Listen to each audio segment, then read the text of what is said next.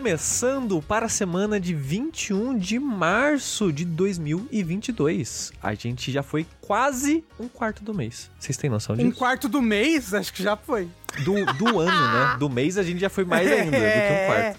É, do ano, Não, absurdo, o- que o é ano algo que me acabou- O assusta. ano acabou de começar, Sushi, como que já foi um Exa- quarto exato, do o ano? vértice, o Dash acabou de sair, Rafa. É, de melhores do ano e o ano já tá acabando. Puta que me pariu. Mas o que não está acabando é esse vértice, que estamos há 327 episódios fazendo o quê? Falando sobre aberturas, porque pra quem acompanha a gente há mais tempo, sabe que se tem uma coisa que a gente faz, é abertura. É verdade. Aberturas longas, elaboradas, confusas, que a gente se perde no meio, se acha no caminho, talvez se perde no final de novo.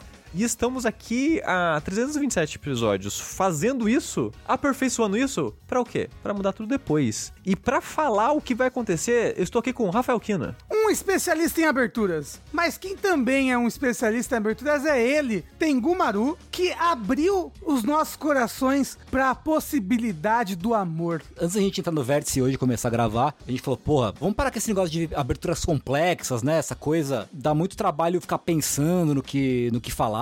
E aí, porra, tem vezes que fica engraçado, tem vezes que não fica, né? E aí o Rafa ignorou a diretriz e só manteve o formato clássico, assim. O que é on-brand pro Rafa, então tá tudo certo, entendeu? Com essa abertura, eu queria dizer, gente, eu adoro as nossas aberturas confusas e longas e sem pé nem cabeça, porém, elas são muito longas. E confusos. Então, os, os nossos vértices estavam ficando muito grandes. Em parte, não só por isso, mas em parte por causa da abertura. E eu acho que pra quem é ouvinte novo, deve chegar aqui e falar que porra que tá acontecendo. Tipo, eu, eu ouvi falar que era um podcast de jogos e por que que as pessoas estão há 20 minutos falando sobre, sei lá, cereja, não sei. Isso. A próxima abertura vai ser sobre cerejas.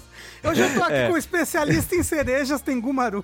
Mas olha, se você por algum acaso quiser ouvir um, um podcast de 20 minutos sobre cereja, é bem possível que isso aconteça no DLC Cedilha em algum momento. É verdade. Isso é verdade, isso é verdade. Sem dúvida isso vai acontecer. Mas tudo isso pra dizer que talvez a gente volte atrás, não sei. Mas é um aviso de que nos próximos episódios a gente vai tentar ver o que a gente faz com a abertura, dar uma repaginada Uma, nela. uma simplificada, uma enxugada. É, deixar ela um pouco mais direta. Mas, ao contrário do que eu falei no começo, esse na verdade é um podcast de jogos. Olha só. Especificamente sobre notícias, porque esse é um vértice de número ímpar. Pra quem não sabe, os vértices, um dos podcasts do grupo Jogabilidade, que a gente fala onde- do que a gente tem jogado, ou de notícias. Nos números ímpares a gente fala das notícias, que é o caso dessa semana. E também, vocês podem ter reparado que esse episódio não tem Dedezinho da Mangueira. Olha só. Dedezinho da É, ele, mangueira. ele não está presente entre nós. Eu, infelizmente, pro azar de vocês, estou apresentando de novo o vértice. E, infelizmente, isso vai ser assim por um tempinho, porque com a mudança, pra quem não sabe, né, a jogabilidade casa, a gente aqui de jogabilidade, está- estamos passando por uma mudança de estúdio barra apartamento que a gente mora, onde a gente grava as coisas. Uma mudança surpresa, quase, né? Surpresa, exatamente. A proprietária basicamente chegou aqui no apartamento e falou: então, quero de volta. E a gente tá num corre enlouquecido aí de, de encontrar um novo apartamento e, e fazer os corres dos documentos e de advogado por causa da mudança que a mulher quer pedir, aí tem que ver essas coisas. É, e de planejar como vai ser o layout no próximo apartamento, porque a gente já tem um em vista que, se tudo der certo, vai ser nesse. Então o André, ele tá bem estressado, bem ocupado recentemente. E a gente achou melhor deixar ele descansar um pouco. Em outras palavras, a gente fez uma intervenção e obrigou o André a tirar férias. Isso, Basica- exato. Foi basicamente isso. Foi basicamente isso. Sim. O André, ele mais do que merece isso há muitos anos. Sim. Isso. Há on- 11 anos que o André não tira férias, né? Então... Basicamente. Então, Então a gente basicamente varreu o André pra fora do estúdio, isso. deixou ele trancado no corredor e cá estamos nós. É, em teoria vai ser um mêsinho, talvez um pouco mais, vamos ver quanto tempo vai ser necessário. Mas enquanto isso, a gente segue tocando os podcasts, possivelmente trazendo convidados aqui e ali, né, pra alguns programas. E, e, veja só você, talvez você não saiba quem tá ouvindo esse editado, mas esse programa também é gravado ao vivo. Olha aí. Verdade? E também tem uma mudança na gravação ao vivo, veja só você. Agora a gente tá começando a gravar mais cedo. Porque antes a gente tava acabando meia-noite, depois da meia-noite, e não tá certo isso. Não. Então a gente tá, começou a gravar às 7 horas da noite. Então se você tá ouvindo esse editado e às vezes vem aqui ver ao vivo, não é mais 8 e meia, é 7 horas da noite. Pra gente tentar não acabar muito tarde e ter um pouquinho de vida ainda depois da gravação. E veja só você, tudo isso aqui que eu tô explicando pra vocês e falando só é possível graças a você. Graças Graças, a a vocês aí que estão assistindo a gente editado, assistindo a gente ao vivo, e sentindo a existência do nosso espírito, ouvindo pelo éter. Muito obrigado por você permitir, possibilitar que a gente continue fazendo isso. É, seja apoiando a gente na Twitch com os subs, é, com bits, seja nas nossas campanhas aí do PicPay, do Patreon, do Padrim, todas as nossas campanhas. Então, muito obrigado a todo mundo que ajuda, mas eu queria separar quatro nomes aqui especiais para um agradecimento hoje, que é o Bernardo Caron O Ítalo Leandro de Albuquerque. Casper. e o E Pedro. o Pedro Paulo. Desculpa. Fiquei confuso. É, muito obrigado é, a todo mundo que apoia a gente, muito obrigado vocês que eu citei aqui. A gente vai tentar trazer mais vezes os nomes, porque era pra gente trazer todos os programas, às vezes a gente não traz o que a gente esquece. e outra maneira que você pode apoiar a gente é fazendo o que, Tengu? É comprando as mais garbosas camisetas do da Gamer Gamer Verso, olha só. Isso. Né? E se você aí, se você tiver assistindo ao vivo essa, essa gravação de podcast, se você rolar aí a sua página ligeiramente para baixo, você vai encontrar um link que leva para a nossa lojinha lá dentro do, do- da onde? Do Chico Rei. Olha só, boa loja de camiseta, entendeu? Boa loja, mas boas camisetas. E as camisetas de jogabilidade são boas também. A gente tem ali três designs, um mais lindo que o outro, o, o- o design clássico ali de logo em cores maneiras, ok? É, olha, porque o logo roxo na cor amarela, ó, É bom, viu? Ficou coisa brabo. linda, brabo Ficou- demais. Ficou brabo, tá? Temos aí também a estampa do Doom, que é muito boa. Sim. Muito boa. E a estampa do streaming, que também é muito legal. Então, faça como é, mais de 20 pessoas em todo o Brasil e vista a jogabilidade. E você também pode comprar canecas com as estampas e posters com as estampas Verdade. também. Verdade, Isso. verdade. A, gente- a Caneca. gente sempre esquece de lembrar isso, mas essa é uma possibilidade. Brabo, tá? Mas, como vocês bem sabem, e como está no título desse podcast, é um vértice de notícias, então vamos para elas. Como de costume, a gente costuma abrir com as notícias um pouco mais pesadas para tentar aliviar o peso da existência ao longo desse episódio. Dessa vez não tem tantas notícias desgraçadas, porém as desgraças seguem desgraçantes. E uma coisa que tem acontecido e aí já faz um bom tempo, infelizmente, é a invasão da Rússia na Ucrânia. E a gente, eu acho que a gente comentou por cima, né, no último vértice de notícias, não foi? Foi aquele vértice que a gente gravou offline, lembra? Ah, é verdade. Foi. O André até comentou bastante sobre como desenvolvedoras que estavam na, na Ucrânia, é, empresas né, no caso, não, não pessoas, também pessoas, mas como essas pessoas estavam lidando com tudo isso que estava acontecendo, né? Porque tava no começo também, né? É, E desde então, mais pessoas se manifestaram, mais empresas e governos e organizações, né, no geral, é, boicotando é, a Rússia. Eu não sei o que vocês acham exatamente dessas ações. Eu, eu, eu entendo que é um gesto, né, pedindo pra que pare e coisas do tipo, mas ao mesmo tempo teve campeonatos esportivos que não, não. Agora se, se você é da, da Rússia, você não pode mais vir pra cá, não, sabe? é estranho, é estranho, pra, né, pra,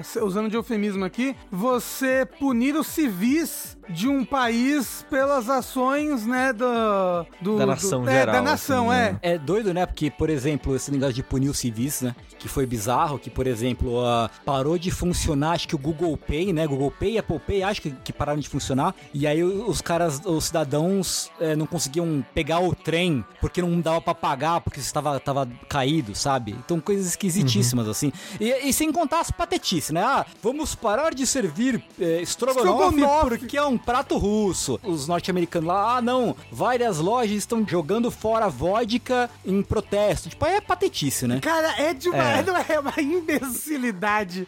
Pô, o restaurante aqui em São Paulo, não, a gente não vai mais servir estrogonofe em protesto. Não, agora acabou a guerra. A Rússia, não. O Putin Não, vai é. olhar pra eles e falar, ah, não, porra, eu Não, não, não, creio não. que o bar do Zezinho tá parando de servir estrogonofe clássico deles. O pior é que é um restaurante grande e famoso, Rafa. Não é, não é um barzinho qualquer, Não, sabe? mas, mas- mas o nome é alguma coisa do Zezinho.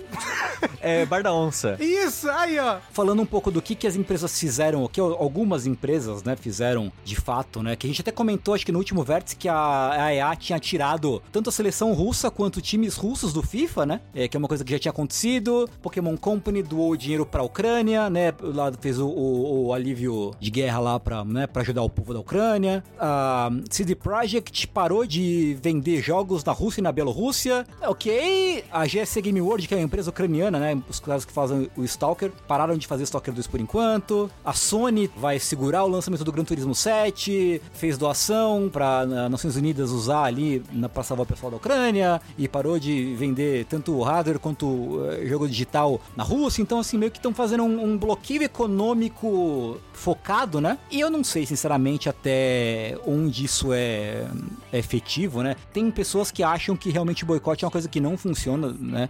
Então, tipo, essas ações talvez sejam mais de marketing, tipo, olha, olha como nós somos legais, nós ajudamos os bonzinhos, né, na guerra da, da Ucrânia com a Rússia e tal. Eu sinceramente não sei que juízo fazer disso, sabe? Aliás, o, uma, da, uma das reações é isso, é que eu não sei a quantas andou essa história, mas parece que estavam vendo a Rússia de liberar a pirataria, né? De legalizar, não sei se era só legalizar ou só, tipo, meio que liberar, foda-se, assim. Seria a mesma coisa, né? Só questão de semântica, eu acho. Mas, né, tá, tava tendo reações é, por parte da Rússia com relação a isso, né? A gente falou no, no, no, no vértice passado, respondendo no chat, de fato, o melhor que seria acontecer, nenhum país tem invadido o outro, né? Ponto. E Sim. bombardeado ninguém ali. É, mas não, não existe um, um lado um, um, lado dos bonzinhos e um lado dos malvados e blá blá blá, porque é, é uma situação muito mais complexa do que a gente consegue descrever nos 140 caracteres do Twitter, que não são mais 140, agora são and 280. O negócio que a gente tem que relatar, o que a gente costuma relatar aqui no Vértice, é o que o mundo se relaciona com o mundo dos jogos nesse sentido, por isso que a gente fala mais. É, a gente não tá falando aqui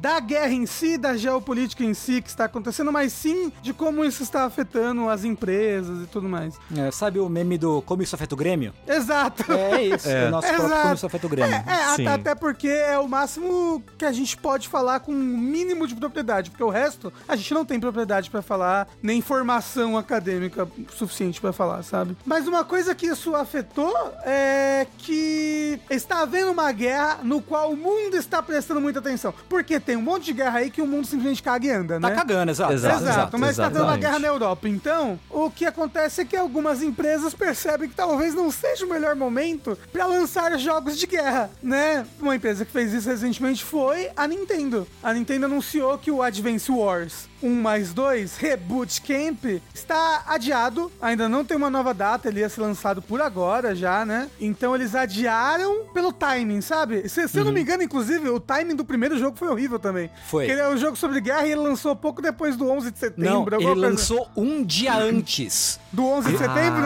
Ele lançou dia 10 de Mas é- setembro. Mas aí não tinha o que fazer, né, pô? É, Foi já antes. Tinha, já tinha lançado. Então eles, eles acharam que seria um timing ruim. Né, de lançar o jogo agora, que tá tendo guerra, até porque dentro do jogo tem facções que são inspiradas na União Soviética, né, com uma estética russa, esse tipo de coisa. Aí poderiam rolar paralelos, então eles acharam melhor não. Aconteceu também quando rolou o, terremoto lá do Japão, né? Que teve o tsunami, o terremoto, né? Em 2011. Suspenderam o lançamento de um dos Disaster Reports, acho que é o 4, talvez, né? Que é um jogo sobre sobreviver desastre natural, etc, etc. Falou, pô, acho que não vai pegar bem, né? E aí meio que, acho que só foram lançar muito tempo depois o, É, o jogo. exa- eles acharam que não seria de bom tom. Sim, Né? sim. Uma outra coisa que está acontecendo nesse nosso maravilhoso 2022 Hoje, no dia dessa gravação. É, mas que está acontecendo o ano todo, eu diria. Até no finalzinho do Ah, ano passado, sim, talvez. sim. Né? Não é só esse conflito, mas uma onda de aquisições das grandes empresas de jogos adquirindo outras empresas de jogos. E a mais nova empresa a ser adquirida aí foi a Raven Studios. A Raven Studios, que é um estúdio em desenvolvimento iniciante, como é que eu posso falar? Um estúdio emergente, né? De, de veteranos da indústria, mas que ele foi aberto, eu acho que no começo do ano passado. Não é o tipo, nossa, realmente Raven Studios que fez aquele jogo lá. Não, né? Eles ainda não, não, não, não tinham feito nenhum grande jogo, mas ela foi adquirida, a Raven Studios foi adquirida pela Sony.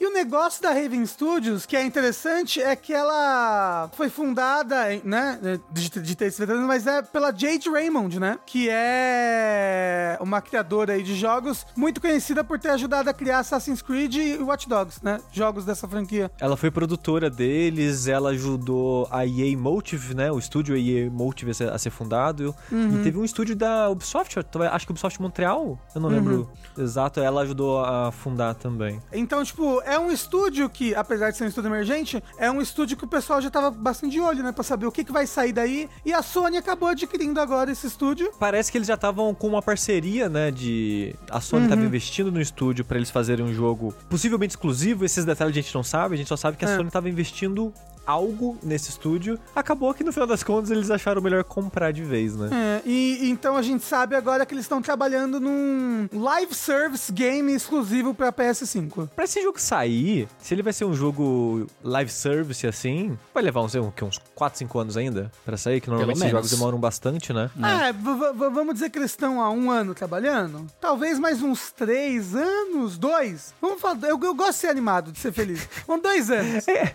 é, que, é que o primeiro jogo do estúdio, sabe? E já é ambicioso. É, o, pr- o primeiro jogo demorar. sem- sempre é mais complicado, muito mais asset, muito mais conhecimento pra você ter que fazer. Sim. Mas dito isso, ela, ela sendo adquirida agora pela Sony, talvez ela tenha mais apoio, é, apoio em quesitos técnicos, talvez, sabe? Sim, sim.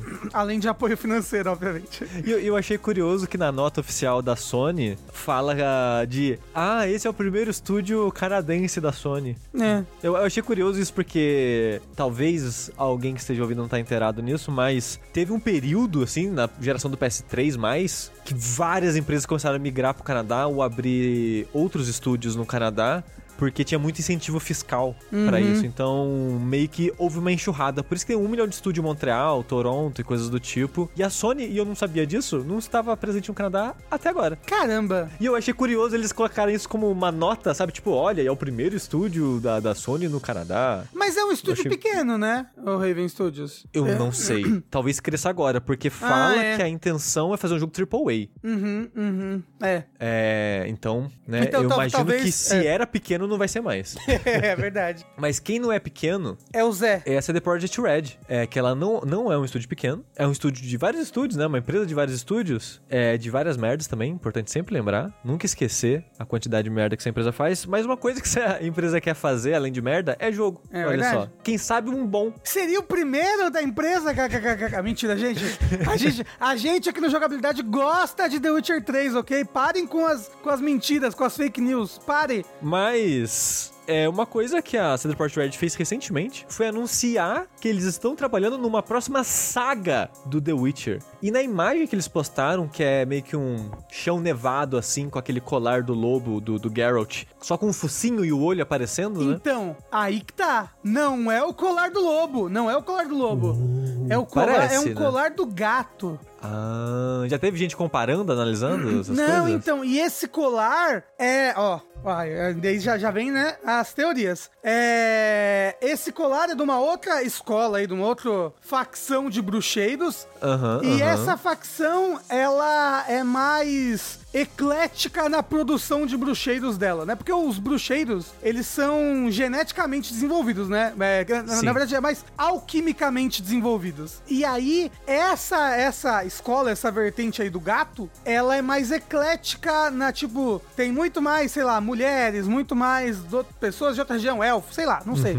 As é. pessoas estão teorizando, então, que se for baseado nessa vertente, nessa escola, sei lá o que, que eu também não sou nenhum especialista, talvez você vá criar o seu personagem. Você não vai jogar com o Geralt. Entendi. Entendeu? Entendi. Ó, faz sentido. Porque como Faz essa sentido. escola, como essa escola é, tem um monte de gente diferente, talvez você possa criar o seu próprio personagem ali, entendeu? Vamos criar nosso próprio bruxo pra essa nova saga. E, e será que continua depois do 3 mesmo? Uma coisa que alguém da CD Projekt Red já comentou é que, assim, não vai ser Witcher 4. É, e já falou isso. Então, assim, isso, né, pode querer dizer alguma coisa, pode não querer dizer nada. Por isso, talvez o, o foco, né, já que é uma nova saga de The Witcher, É. eu, pelo menos, interpreto como sendo uma coisa nova, sem o Geralt em outra história, em outro lugar, e, sei lá, né, o, o que for. Tipo, é um universo bem expandido, sabe? É um universo sim. muito grande, com muitas regiões, muita política, países que, que dá pra eles abordarem um milhão de outras coisas em outros lugares e, e- e assim, dá pra sair uma puta trilogia, uma puta saga foda desse novo negócio. Eu tô,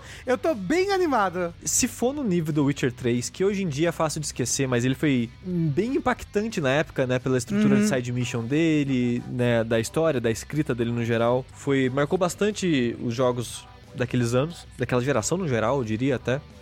Tanto que o pessoal ficou puto porque a gente não colocou ele no top 10 de jogos da década, o que só cabe 10 jogos É. numa década inteira, sabe? Se for daquele nível, eu acho que já, já, já serão um, ótimos jogos, sabe? Eu não sei se o. Hoje em dia a expectativa tá diferente, né, do que tava na época, mas eu acho que se for naquele nível, eu acho que já vai agradar muito mais as pessoas. Mas o que eu achei curioso é no anúncio foi meio que o que, o que causou eles quererem anunciar uma parada dessa tão cedo. Sabe? Porque eu achei que eles teriam aprendido com o Cyberpunk, sabe? É De verdade. anunciar o Cyberpunk 10 anos antes do lançamento do jogo. E eu achei que agora não, acho que não. Quando estiverem próximo de sair alguma coisa grande e tal, eles vão anunciar. E meio que já anunciaram de novo, com meio que nada pronto.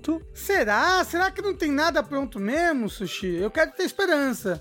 Eu acho que pouco, porque tem dois motivos que eu acho que faria sentido na minha cabeça deles terem anunciado agora isso. Seria a recepção morna do Cyberpunk da geração atual, Uhum. que era um, um dos grandes focos dele, né? Era terminar a versão de, de Xbox Series, coisas e, e PS5. Meio que lançou ele e todo mundo cagou, né? Eu, pelo menos, do que eu acompanho, assim, de, de notícias e minha bolha de pessoas, ninguém nem falou. Eu mal sabia que tinha saído isso daí. E outra coisa é pra anunciar a parceria deles, né? Uhum, exato. Porque essa nova saga do The Witcher não vai ser feita na engine Na Red? original própria é, da CD Projekt Red, né? Que, que é uma engine que eles têm evoluído desde o primeiro... Não, o primeiro Witcher, na verdade, foi uma, uma engine licenciada de Neverwinter Nights. Mas eles têm trabalhado e melhorado ela desde o Witcher 2, né? Eles criaram Uhum. a engine pro Witcher 2, melhoraram pro Witcher 3, né? E de novo pro Cyberpunk. Mas... Aparentemente eles acharam melhor só fazer uma parceria com a Unreal Isso e com a usar Unreal Engine Unreal 5, né?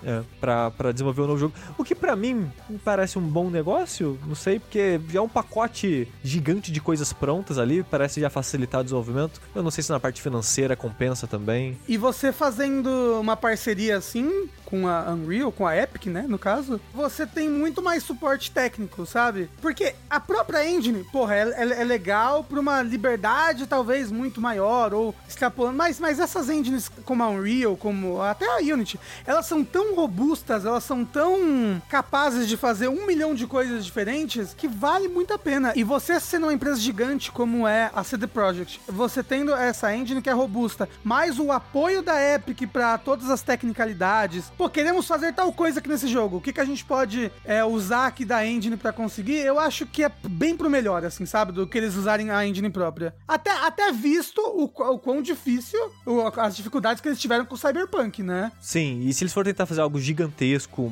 mais uma vibe mais mundo aberto pra esse novo Witcher, realmente me parece uma boa ideia eles meio que tirarem ou facilitarem, né, um pouco a parte técnica pros desenvolvedores. Que nem o, o Matheus Coelho do, do chat falou também, muito importante. Tem gente que se especializa em Unreal, facilita a contratação de novos devs. Sim. Sim. Normalmente na faculdade Sim. a gente estuda Unity e Unreal, sabe? O pessoal já sai da faculdade já sabendo mexer em tudo na engine. Não, não, não tem que entrar na empresa e ainda receber um puta treinamento, sabe? De uma engine nova. Já sabe mexer no Unreal. E às vezes já vem com esse conhecimento todo prontinho, bonzinho pra já começar a trabalhar. Ao aproveitar umas dúvidas do chat pra tirar dúvida de quem tá ouvindo em casa, é, ou no trabalho, no ônibus, no banheiro. Não se esqueça, ou- ó, fazer o, aí o parênteses, não esqueça que esse, esse, esse programa audiofônico, ele é gravado ao vivo todas as segundas-feiras a partir das 7 da noite, horário novo, hein? Horário novo. É. 7 da noite, em twitch.tv barra jogabilidade. Então, se você quiser fazer parte dessa galera show, linda, muita gente bonita, né? Como dizem nas baladas, é, entre na nossa Twitch, não só de segunda, quando tem gravação do Vértice, mas também em outros dias da semana, em horários variados, que vai ter stream todo dia. Várias pessoas perguntaram aqui sobre, pera, se a parceria com a Epic quer dizer que vai sair só pra Epic Game Store no PC, já confirmaram que não vai ser o caso, é uma parceria só na parte é, de desenvolvimento do jogo, no caso da engine especificamente, né? Isso. E, e eu acho que eles usam esse termo parceria porque provavelmente tem algum acordo financeiro de uso. Porque normalmente é bem caro pra grandes empresas usarem a Unreal. Porque a Unreal hoje em dia tem uma versão grátis que eu aqui posso baixar, tentar aprender e eu posso lançar um jogo até X vendas sem pagar nada pra eles. A partir de tantas vendas eu pago uma porcentagem. E acordos meio que são diferentes pra tamanhos diferentes de empresas que vão usar. E é o caso pra basicamente todas as engines hoje em dia no mercado, né? É, ou por boa parte delas, pelo menos. Então, eu acho que quando eles citam uma parceria mais nesse sentido de ah, a gente vai negociar um valor X, mas aí a gente vai anunciar pro mundo que a gente tá usando ela. A gente vai, né, chamar a atenção que, olha, o novo The Witcher é na Unreal. Esse, esse tipo de coisa, sabe? Acho que deve ter uns uma parceria nesse sentido de acordo de uso e diminuir o preço da licença ou até, quem sabe, não pagar nada para usar Unreal, né? E por aí vai. Eu acho que é nesse sentido. Então o jogo ele vai sair meio que pra tudo que tiver na época, sabe-se lá quando esse jogo vai sair. Eu chuto que ele sai mais ou menos em 2077, vocês.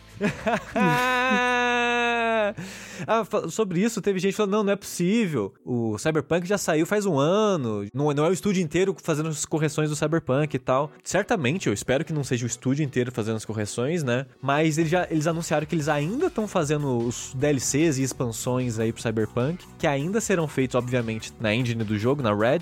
Red 2, eu acho. Então, não é só a correção que eles estão fazendo, né? Estão trabalhando em conteúdo novo pro Cyberpunk. E pré-produção desses jogos dessa escala, gente, demora muito tempo. É. Porque não é só, ah, vamos fazer uma reunião de três horinhas aqui, vamos pensar um brainstorming aí de escopo e bora trabalhar. E bora Não, é começar tipo, a fazer. é, é, não, não é assim que funciona, sabe? Não, Tipo, a, a- a pré-produção é muito escrita. Você vai escrever e desenhar, escrever e desenhar, É escrever e desenhar pra caralho. É. Muito, muito conceito vai ser trabalhado, descartado e retrabalhado nesses primeiros anos aí, então. E se eles forem realmente fazer um jogo de mundo aberto como estão achando que eles vão fazer, nossa, mas e uns 5, 6 anos de, de desenvolvimento, né? Fácil. Então, pelo menos mais uns 5 aí, digamos, sabe? Eu, eu diria que o Witcher novo sai mais pro final da geração só, dessa geração. Também acho. É, se, se ela tiver o tempo normal, né? De 6, 7 anos aí. É, isso de se, gerações. né, se, a- se essa geração não for que nem a gente tava especulando, vai, é a última das gerações, né? Vai Sim. ser vai ser a geração eterna, só vai iterar em cima dela mesma. É, vai ser a última geração, porque o mundo vai acabar, né? Da Exato, é verdade, é verdade, desculpa. O Tenguzinho sempre animado, sempre com, né, a... Pô, eu tô aqui pra alegrar a discussão, É entendeu? Pô, vamos elevar, vamos pôr energia lá em cima. Isso. Falando em elevar, Tengu, quem foi elevado recentemente aí? Então, né, faça elevar o cosmo do seu coração, como já dizia a letra da música, que foi o que aconteceu com ele, Hideo Kojima, olha só. Uou! Né? Que hoje, que a partir de, de agora, de exata, exatamente agora, não no dia 15 de março, que foi no- quando foi anunciada essa notícia, ele é oficialmente tão bom quanto Shigeru Miyamoto, não tem como discutir isso, tá? Não tem. É, não tem como discutir, absurdo, por quê? É, o Kojima, no dia 15 de março, ele recebeu um prêmio do governo japonês. O Prêmio de Educação para Belas Artes da Agência de Assuntos Culturais do Ministério da Educação do Japão. Pelas contribuições que ele fez à cultura do país, de modo geral, através da forma de cultura videogame. Olha né? só, Então é um reconhecimento governamental de toda a contribuição que o Kojima fez durante a carreira dele, através de videogames para a cultura e educação e tal. E o único desenvolvedor de jogos que recebeu esse prêmio, fora o Kojima, foi o Miyamoto, né? olha aí. É. 10 anos atrás. Então, isso quer dizer, obviamente, que o Kojima e o Miyamoto agora são, né? Finalmente, o Miyamoto agora é igual ao Kojima, né? Eu ia falar, Você diria, Tengu, que o homem disparou, disparou, disparou. Disparou não, porque não pode usar mais a arma, Rafa. É pa paus e cordas, é como que é mesmo o negócio de é lá? verdade. É, esca... Use cordas, não, paus. É escada e cobra. Você nunca jogou o joguinho? Ah, tá, desculpa, O que você tá falando? Snakes and Ladders. Não, você não lembra das entrevistas que ele dá na época do Death Strand? Que todos os Ah. jogos são baseados em pau, pau. que é sempre agressão. oh, esse é um bom coach. É, todos os jogos são baseados em pau, sushi. Em pau.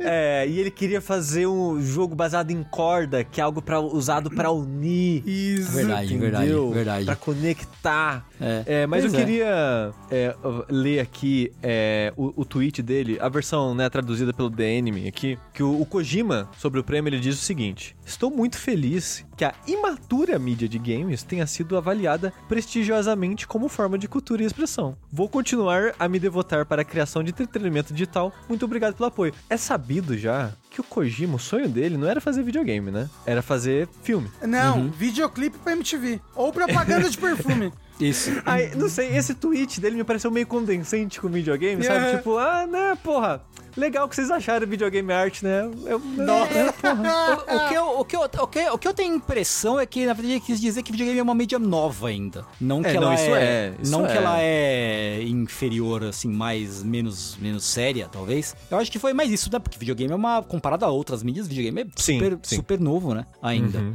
É, apesar de que a gente tá chegando, já tá aí pelo menos mais de.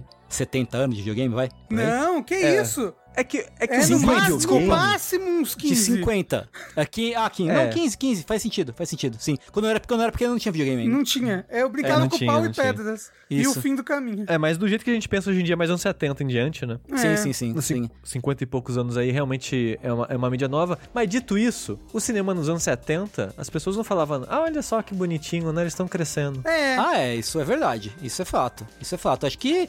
E, e eu não sei, assim, primeiro, é, sobre o, o próprio, a própria premiação, eu acho que é merecido, total merecido, assim. Eu acho que.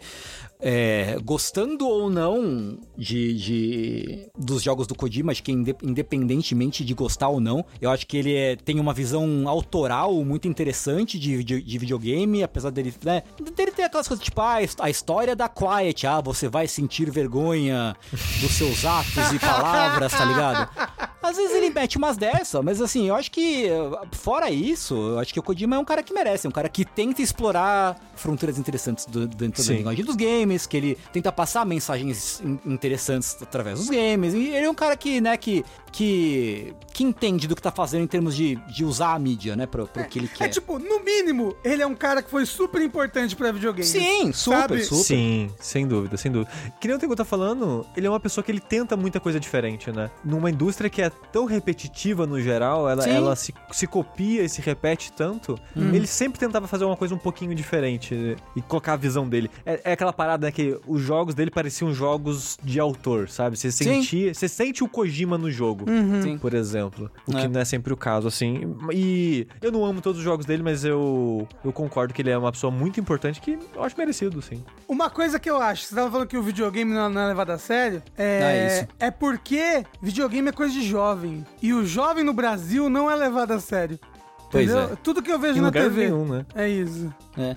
E, e, e eu, talvez, tipo, todo mundo tem um pouco de culpa nisso, né? Eu acho, dessa coisa de não, não levar videogame a sério. Porque muito, muito tempo se buscou validação da mídia mainstream, do, do, do, do- da arte mainstream pra videogame. Até o pessoal entender que não precisava buscar essa reafirmação. Demorou, né? E aí tem os próprios, né? O, vi- o videogame já nasceu com fama de.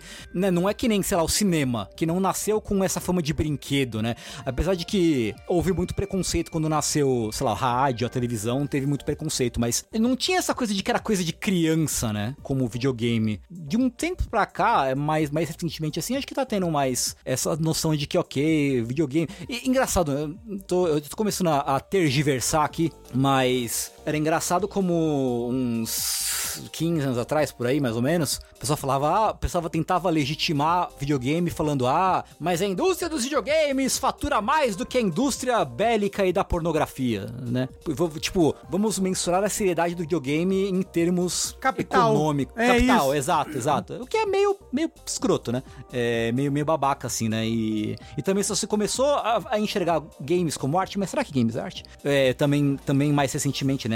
Coisa a menos de, sei lá, há uns 10 anos atrás, mais ou menos, coisa assim, né? Então é, é a luta, é a luta de todo dia. né? Mas eu, tentar- eu ainda acho que isso, esse negócio, essa- ainda existir essa discussão, é muito porque o, o, o mundo é comandado por um bando de velho, Ah, é. sabe? E, e o velho só quer saber das coisas de velho dele. Então ele, ele vê o videogame, ele acha que é Pac-Man. E aí ele fala que isso daqui não é arte, esse moço aí no, tomando balinha de ácido num- num- numa rave, isso não é arte, entendeu? É por isso.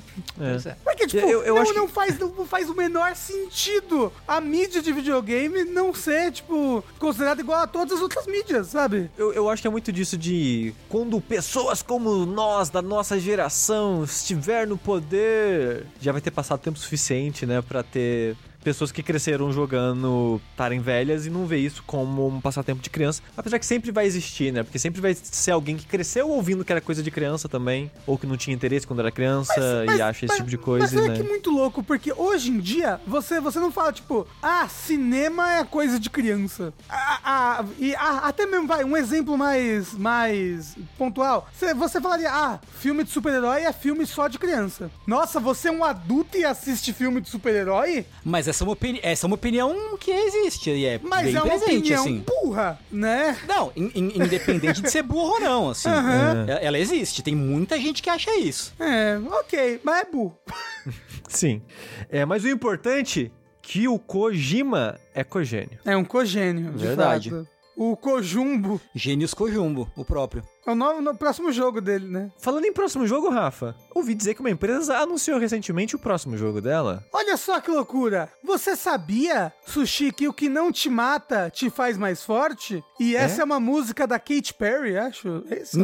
What doesn't Ah, é verdade, kill you existe makes you é. stronger and a little longer. Mas com essa frase, What doesn't kill you make you stronger, a Supermassive Games, conhecida co- pelos seus jogos de terror cinemático, jogos de fazer escolhas, como Until Dawn e mais recentemente a série aí que tem o Homem do Medão e Querida Bati o ônibus e Som numa Floresta. Eu não lembro o nome do segundo jogo, e o terceiro eu não joguei também. O segundo é Little Hope.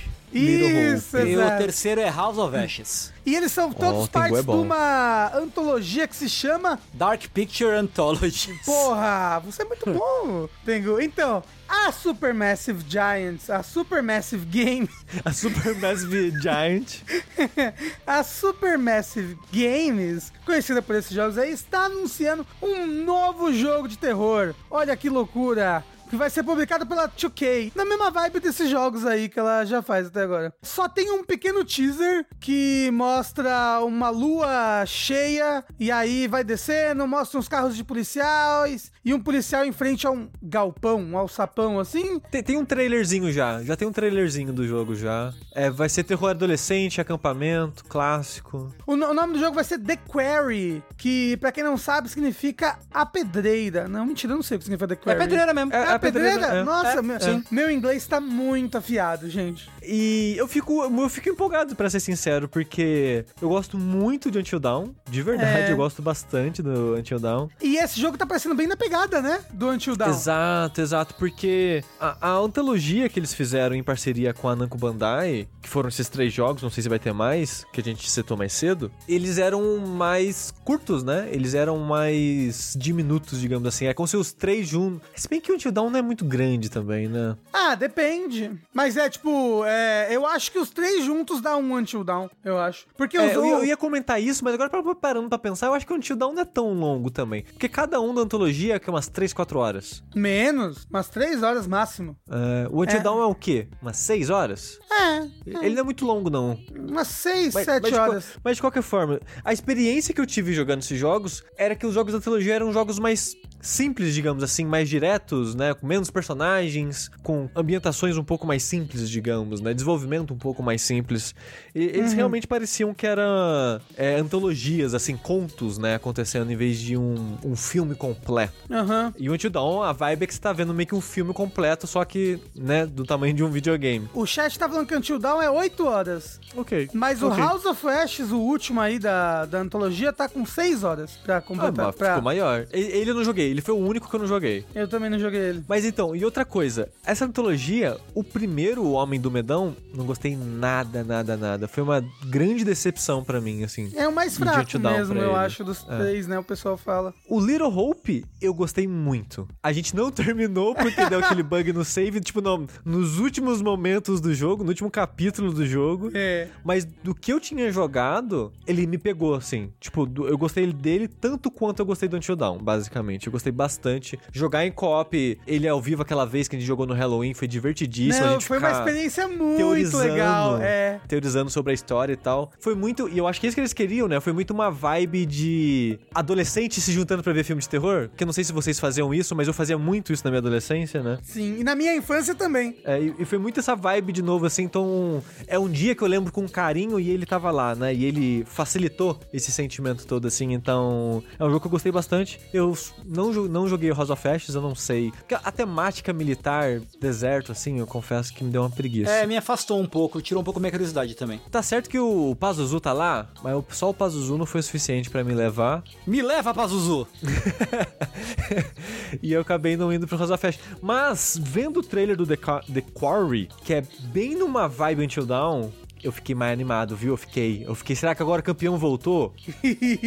Eu não sei se vocês sentiram isso, mas eu, eu tô, tô bem interessado. Eu só acho que em trailer, assim como o trailer de filme hoje em dia, entrega demais. É, O, o trailer já começa de: Ó, não, crianças, vocês fizeram merda, vocês vão ter que ficar no acampamento um dia ap- após o acampamento. Aí as crianças estão tipo, mas foda-se, a gente fica mais um dia. Aí o instrutor: Não, não pode, é muito perigoso ficar aqui. Aí o cara: Eu vou buscar socorro e já volto. Aí o trailer já corta pra coisas horríveis acontecendo e pessoas morrendo e gritando, né? E coisas do tipo. Então, e tem outras coisas que eu não, não falei que o trailer já fala meio que de temas. Talvez o, o trailer tem vários red herrings. Pista falsa, né? Exato, coisas pra te despistar você da verdade no, no, no caso. É, mas o, o sentimento foi que eu meio que, meio que já falou as coisas que vai acontecer um pouco, né? Mas, mas quero. Sabe o que que eu acho muito engraçado desse trailer, de, de- É. desse filme no geral? É que é os adolescentes americanos, né? Aham. E os adolescentes americanos têm tudo cara de 45 anos, é um absurdo. É que é os atores tudo velho. Ca- ca- Cadê uns adolescentes com cara de adolescente, de criança, sabe? Mas, mas o Sulfo postou no chat, não saiam da cabana. Todos saem da cabana. E o Exato. trailer, e ele faz isso pra ser engraçado, porque o cara tá desesperado, não saiam, eu vou buscar ajuda. Entrem e tranquem as portas. Corte seco, todo mundo acampando na Hum. frente da lareira, falando, vamos, vamos pra floresta? E se a gente for pra floresta? Mas eu tô bem animado. Eu, eu tô, tô bem animado. O que, que vocês esperam dele? Eu espero que os Estados Unidos parem de botar hormônio no frango. Porque essa é a, a mais explicação aqui que eu tô vendo aqui. Sabe? Porque o, o- o pessoal do chat tá falando, não, pior que adolescente americano tem cara de velho mesmo. Só vê no TikTok. E é mesmo. O menino, ele faz 13 anos nos Estados Unidos. No, no, no- no ano que vem, ele tem barba. Ele tem 1,95m, entendeu? E ou ele tá obeso ou ele virou um jockey. É isso? Um jockey? É jockey? Não, não é Joker. mesmo? Não, Joker. é Joker. Um joker. Ele vira o Um Joker, Joker. o palhaço coringa. É isso. É isso, exato. É, mas eu, eu, eu, eu, fiquei animado, eu gosto, gosto muito de filme de terror, gostei dessa vibe. É, e você sabe o que, que eu fico animado também? Apesar de que demora um milhão de anos pra isso acontecer, e quando acontece demora um milhão de, um milhão de anos pra acabar. Mas eu gosto muito das novelinhas que o Jovem Nerd faz com, com os jogos da, da Supermassive. Eu acho que o The Quarry daria uma boa novelinha também. Que nem o Até o Amanhecer, que é a melhor novelinha do YouTube. Ah, e um detalhe. O chat avisou isso pra gente, eu não tava sabendo. Você viu o preço desse jogo, Rafa? Fiquei sabendo, eu não vou tentar o Steam de novo, que nem eu tentei agora e meu computador explodiu, Aham. mas eu fiquei sabendo que ele tá mais barato em dólar do que em real, pra gente. Ele está custando, em console especificamente, 400 reais. Puta que me pariu, A versão normal, normal dele. meu gato, bois, um ovo, meu Deus. Aí no PC tá 350, Hum, Caro pra caralho. Isso porque Não ele, é, ele ainda tem a versão Deluxe. Que é 450. Uhum, puta que pariu. E assim, eu acho que é o primeiro jogo a custar 400 reais, né?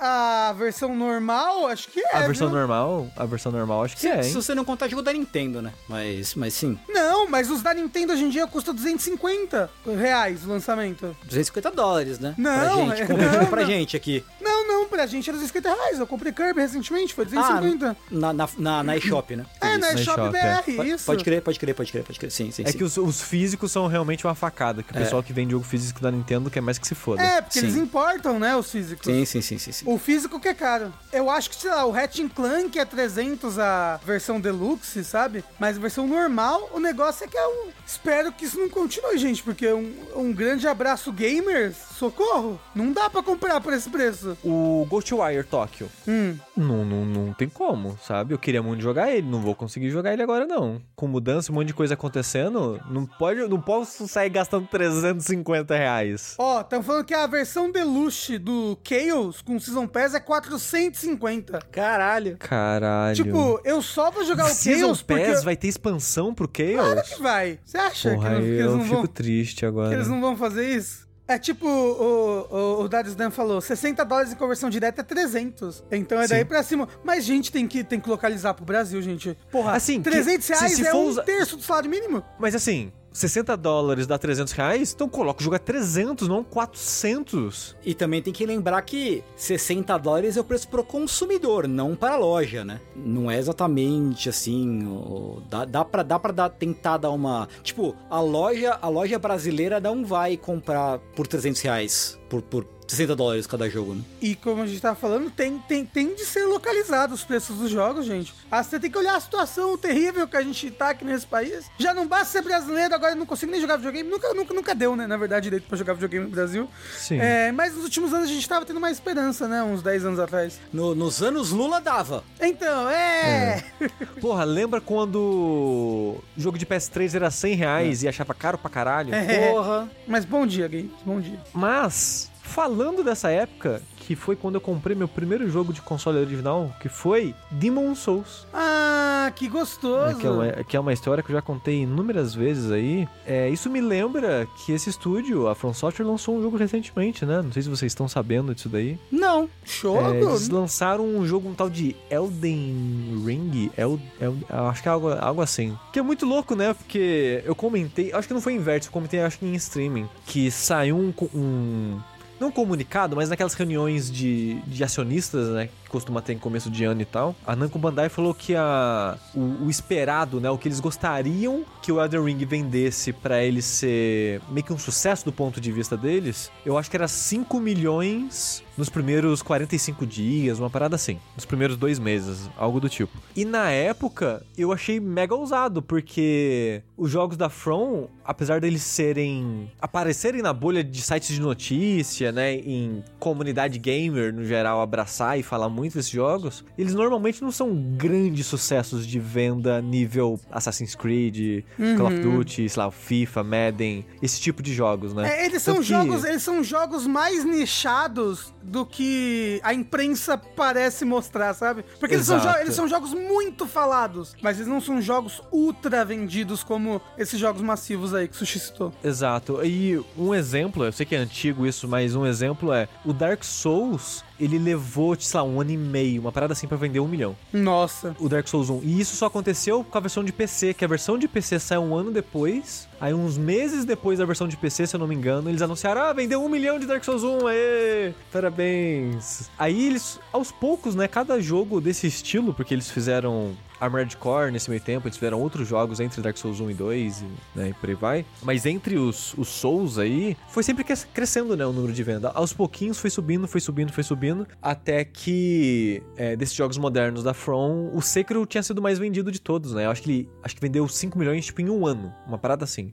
Acho, que era, acho que era 4, 5 milhões em um ano de, de lançamento do jogo. E eu tinha pensado, nossa, o Elden Ring vender 5 milhões, tipo, em um mês e meio, dois meses. Então, Ousado, hein? ousados, é. É, eu, eu achei ousado. Eis que sai o comunicado oficial aí da Namco Bandai com a From Software que o Elden Ring vendeu 12 milhões em 20 dias. Na 19 para ser específico. Essa nota foi publicada com 19 dias de lançamento. Que louco, né? Porque. Por que será? Quais vocês acham que foram as conjecturas que levaram o Elden Ring a ser sucesso tão maior? Você acha que foi marketing? Porque ele acho que ele, ele teve um marketing maior e mais agressivo do que os outros jogos. Sem, sem dúvida teve um, um marketing mais agressivo, mas eu acho que. Eu, eu posso estar errado aqui, né? Como sempre, a gente só tá cagando regra aqui, dando nossa opinião. Eu acho que os principais fatores foi o, o hype na internet no geral, antes até do próprio marketing. Uhum. Quando tiveram os primeiros anúncios, o pessoal já tava ensandecido na internet, mas até aí você pensou que é só o pessoal que já conhece, né? É o pessoal que já acompanha. São, sei lá, os 5 milhões aí que compraram o Sekiro no- no- durante um ano. Será que eles vão comprar isso durante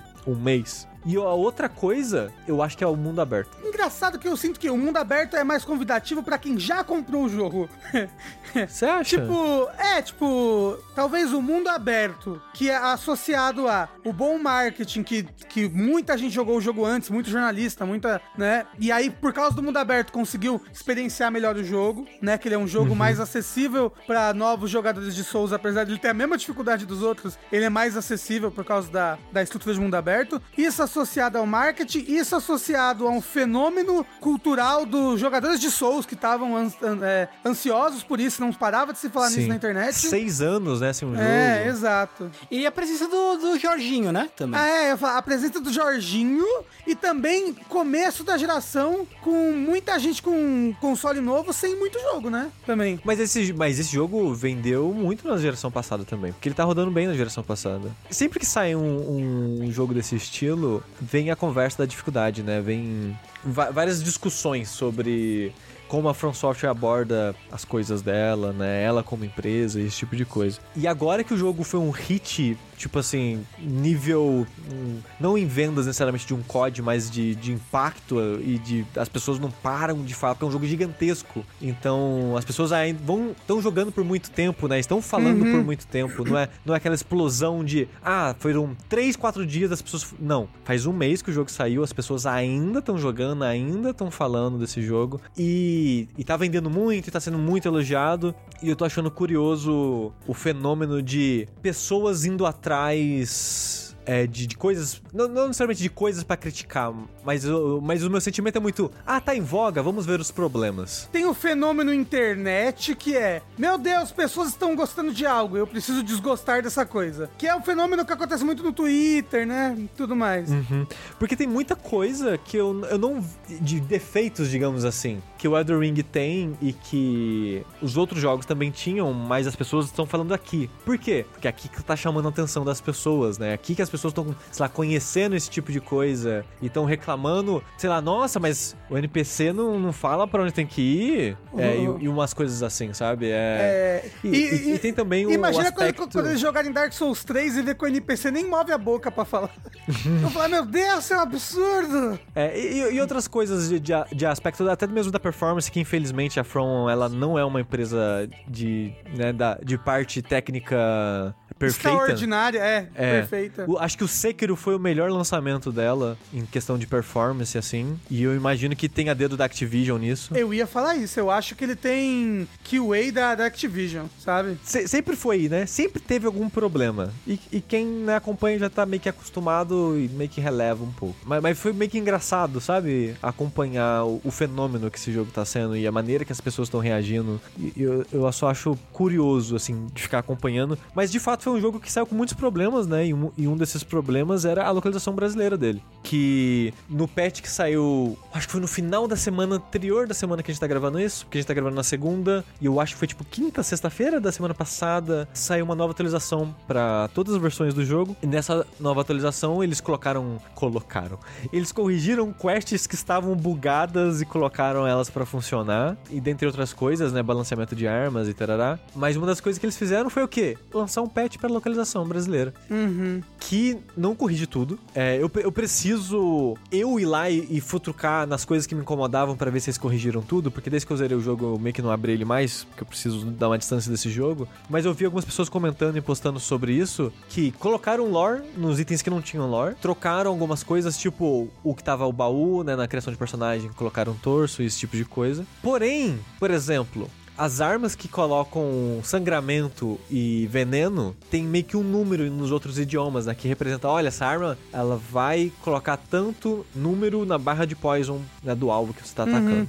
A versão brasileira ainda não tem esses números. Que É. doido. Por que eu não sei? Eu não sei o que aconteceu, mas parece que o Frostbite, por exemplo, que é você basicamente congelar, digamos assim, o, o, inimigo, em português tem esse número. Hum, Mas todas as outras situações que teriam não tem. que loucura. Aí eu queria testar também, uma coisa que eu não fui lá e testei, porque eu não vi ninguém falando sobre, era os itens que eu sei que a descrição tá errada. Porque tem vários itens que eu sei que a descrição, fa- a função do item, né, na descrição tá errada. Isso, isso eu não fui testar. Eu não sei se alguém no chat já, já sabe se corrigiram, tipo, o texto da, da grande, não é grande runa, é da, do arco de runa, Uhum. é, daquelas as lágrimas lá que você coloca no, no seu frasquinho, aquelas de curar sua vida, é, e o MP fala que cura acho que 20% e o certo é 50%. E tem várias coisinhas assim que estavam errado que eu não sei se eles corrigiram. Mas uma coisa que falaram também num meio que junto com a parada dos 12 milhões de vendas, que não é surpresa pra ninguém, dado as vendas, é que agora a Namco pretende fazer toda uma, uma série e transformar o Elden Ring numa propriedade com outras coisas fora jogos. Então já se prepara aí pra ter tudo de Elden Ring. Porque assim, Bloodborne tem, sei lá, quadrinho, Dark Souls tem quadrinho,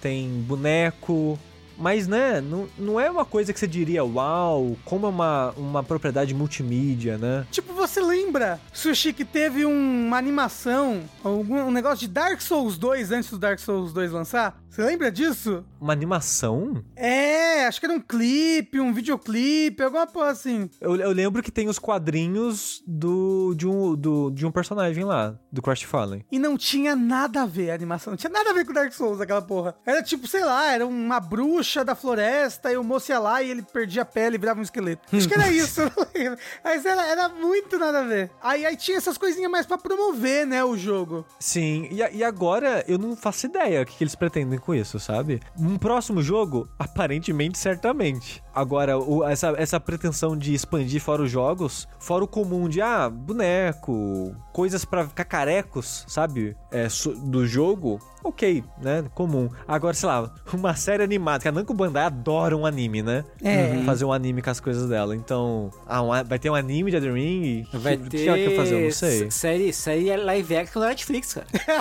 já, pe- já pensou? Esse é o futuro. Mas Esse sabe é o que, que é? É muito louco porque Elden Ring e os jogos da From, eles costumam ser pós, pós, pós-apocalípticos, né? Então, é um mundo que não tem mais muita trama acontecendo. É, Mas aí você é, faz sobre antes. É, é um mundo que tá mais estagnado já, né? Você acha que faz o quê? Faz sobre política? Uhum. Vai- vai- faz- sobre a Jorge, guerra. Jorge R. R. Martin, tem que ter política, tem que ter casamento. E peitinho também. E... É, Peitinho. mas, mas assim, Rafa, dá pra fazer. Porque o, o background, né? O mundo do passado que eles pintam aí na, na, na lore desse jogo é muito rico. De fato. Por- Porque eles colocam. Sei lá, umas três eras de história. De teve o povo que veio, aí teve o povo que é os Foi. descendentes, aí tem uns descendentes dos descendentes. Eles descrevem tantas eras diferentes que dá pra fazer uma história sobre essa época, sobre a própria guerra, sabe? Sobre a época que, que, que quebraram o Elden Ring e, e, né, aconteceu as guerras e dividiu as coisas. Dá pra fazer uma, uma história sobre isso, caso realmente é isso que eles queiram fazer, sabe? De fazer um, um filme, série, anime, sei. Ah, mal triste de, disso daí é que você sabe que tudo deu ruim no final, né? Você começa a tirar esse é o né? fulano, ele é uma pessoa feliz que vive na vila feliz. Aí você, ai caralho, vai todo mundo morrer aí. Porra. Não, mas tá Que tudo triste. bem. Não vai tá sobrar tudo um. bem. Se a história for legal, tá tudo bem, não tem Sim, problema. sim. Mas já, eu já tô deprimido já. Não gosto de coisa triste. Mas ó, uma coisa que eu tava esquecendo aqui são as condições de trabalho na From Software que aparentemente, possivelmente, não são das melhores. Porque, como eu tava comentando, né, quando você cresce, você chama atenção e chama atenção para as pessoas te investigarem, basicamente, né? E foram isso que fizeram com a From Software. Tem um site japonês Glassdoor. O Glassdoor é americano. É um Ah. site japonês, especificamente de japonês mesmo, pra indústrias, funcionários japoneses e tal. É Career Connection o nome do site. Obri- Obrigado, Emílio. Que é tipo um Glassdoor, só que, né, pro mercado japonês especificamente, onde os funcionários vão lá e falam sobre as condições de trabalho deles. A nota é 2.6 Exato, de 5, né? de 5. descobriram, né, isso e fizeram uma thread no Twitter que trouxe atenção e eu acho que é importante trazer atenção sobre isso sim. Eu, não- eu não sei se descobriram mais coisas ou pesquisaram mais desde o dia que falaram isso, né, que compartilharam essas coisas, mas mas as reclamações eram que trabalha muito e ganha pouco, ganha abaixo da média do salário é, de desenvolvedores no, no Japão, que a condição de trabalho para as mulheres é ruim, que é basicamente você ficou grávida, você é demitida. São pouquíssimas mulheres na empresa, e, né? E não tem mulher em cargo de liderança. Pera, você tá descrevendo a From ou a porra da indústria de videogames, essa merda? Mas eu acho, eu acho importante dizer, porque Sim, é uma sim. empresa que a gente vive babando ovo aqui. Sim. Eu acho que é bom a gente falar um pouco dessas coisas também. Porque não é porque a gente gosta dos jogos dela que a gente vai, né, passar a mão na cabeça dela e falar que ela tá perfeita. Não- e que e não é o caso. A gente É. sabe que não é o caso, mesmo sem essas coisas virem à tona. Principalmente até porque é uma empresa muito fechada. E quando fica fechada demais assim, você fica, né? Será que acontece alguma coisa? A gente não sabe. A gente nunca vai saber se Ah, acontece ainda alguma mais coisa. mas- porque a indústria japonesa no geral é muito difícil a gente saber, né? Sim. Dessas coisas. Até mesmo esses posts aí, tem muitos que são bem antigos, de 10 anos atrás, é. E, e é isso que eu queria comentar. Eu, eu acho que é importante a gente dizer sobre isso, das condições de trabalho, do que a gente sabe,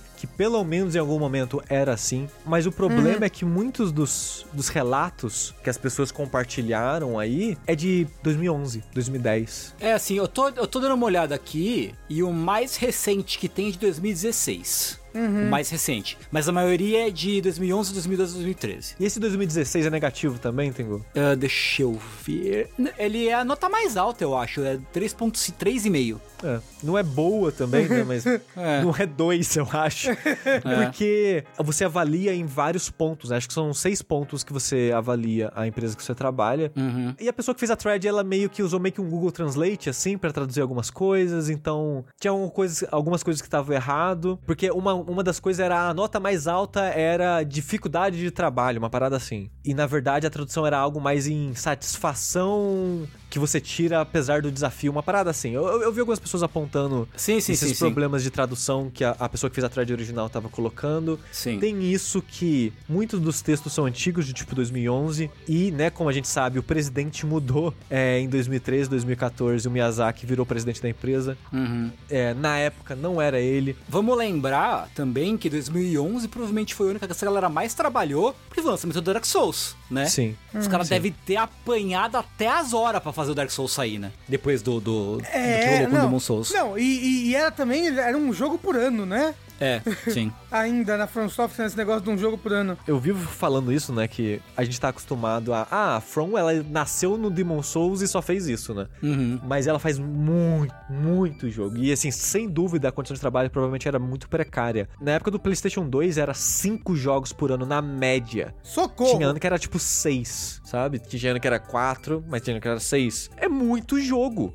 É Inclu- muito jogo. Inclusive, Sans Fortress foi baseado na sede da From Software no Japão. Exato.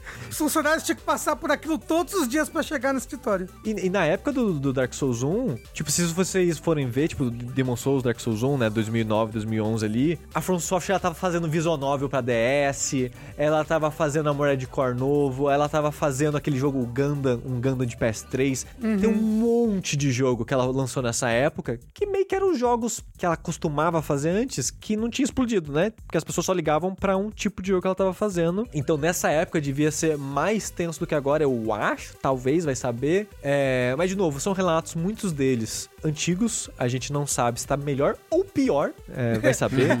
A, a gente torce aqui que esteja É. melhor. Não só na From Software, mas na indústria de videogames, na indústria japonesa no geral, né? Porque, a como a gente falou, a indústria japonesa é muito fechada, tem muito esse negócio de tem que trabalhar até morrer, né? De, ah, Sim. não, dorme na praça e volta pra casa, o salaryman. Então, Sim. tipo, que essa cultura mude, que os trabalhadores tenham mais condições e felicidades no geral. Eu espero que sim, porque é é um estúdio que faz produtos, afinal de contas, que eu gosto tanto. E eu gostaria que as pessoas que fazem isso Fossem é, tivessem uma vida digna, sabe? Que Sim. recebessem bem, que pudessem descansar, curtir a vida fora fazer isso. Porque por mais que eu ame esses produtos, não vale a vida dessas pessoas. Então, né, por favor, Miyazaki. Tem um monte de anime hoje em dia que a plot do anime começa com fulano trabalhou até morrer. É isso, ai, fulano tava no trabalho e morreu de tanto trabalhar. Ai, fulano tava no trabalho, foi deitar ele pra dormir e morreu, né? Porque tem pessoas que dormem debaixo da mesa, né?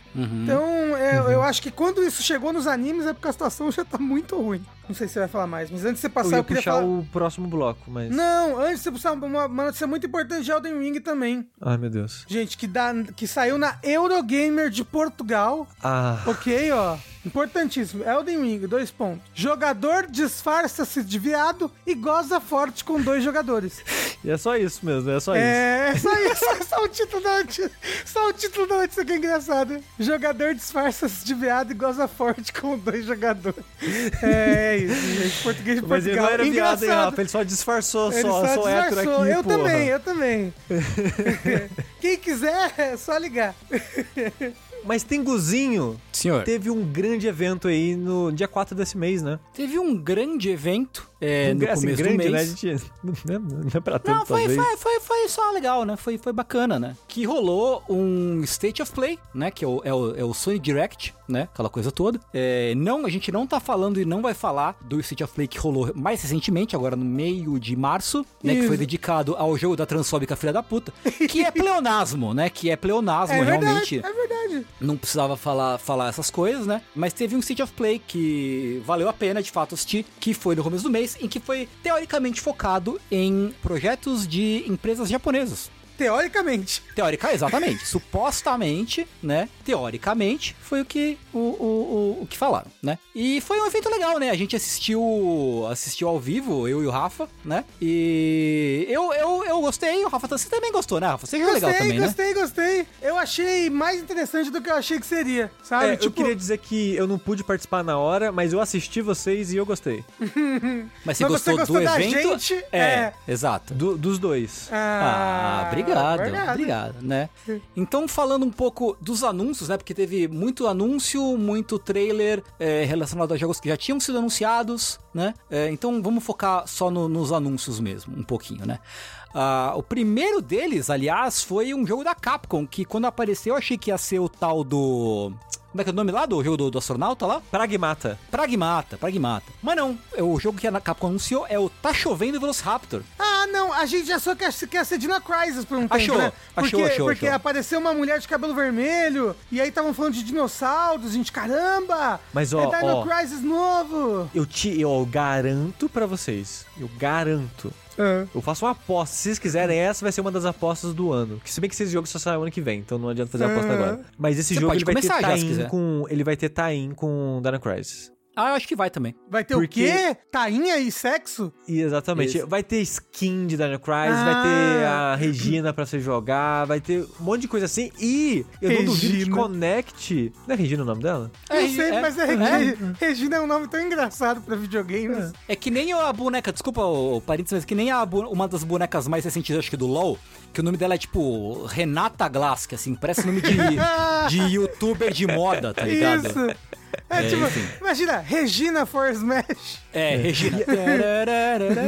E. Regina pra mim é especialmente estranho, porque o nome da minha mãe é Fátima Regina. Aí, então, ó. Olha, olha fico- só. É. Olha só, olha só. Mas, vocês jogaram Dino Crisis 1? Não, Sim. nunca joguei Dino Crisis. Eu, era- eu, eu, eu era muito criança pra entender esse tipo de jogo na época. Você fez aquele final, Tengu, que é um dos finais secretos, entre aspas. Eu, pelo, pelo menos na, minha, na, na época que eu era criança, eu achava um dos, o mais difícil de fazer, que é o que você... A ilha é engolida pelo portal da viagem no tempo. Não. Caralho! Não. Pô, esse É, porque- final liga aqui, ó. É, então. Porque a maneira que os dinossauros existem no Dino Crisis, eles trazem do passado mesmo, né? Tem meio que um portal do tempo lá. E tem um final que esse portal ele expande uma esfera, ela expande e meio que consome a ilha, só que em teoria enviando o pessoal pro passado. Uhum. E nesse jogo, no que a gente tá falando agora, que é o Exoprimal, os dinossauros vêm todos de um círculo portal esférico dimensional que abre no- nas coisas. Mas, ô, louco, que não, tipo, vem um dinossauro. Começa Não a chove,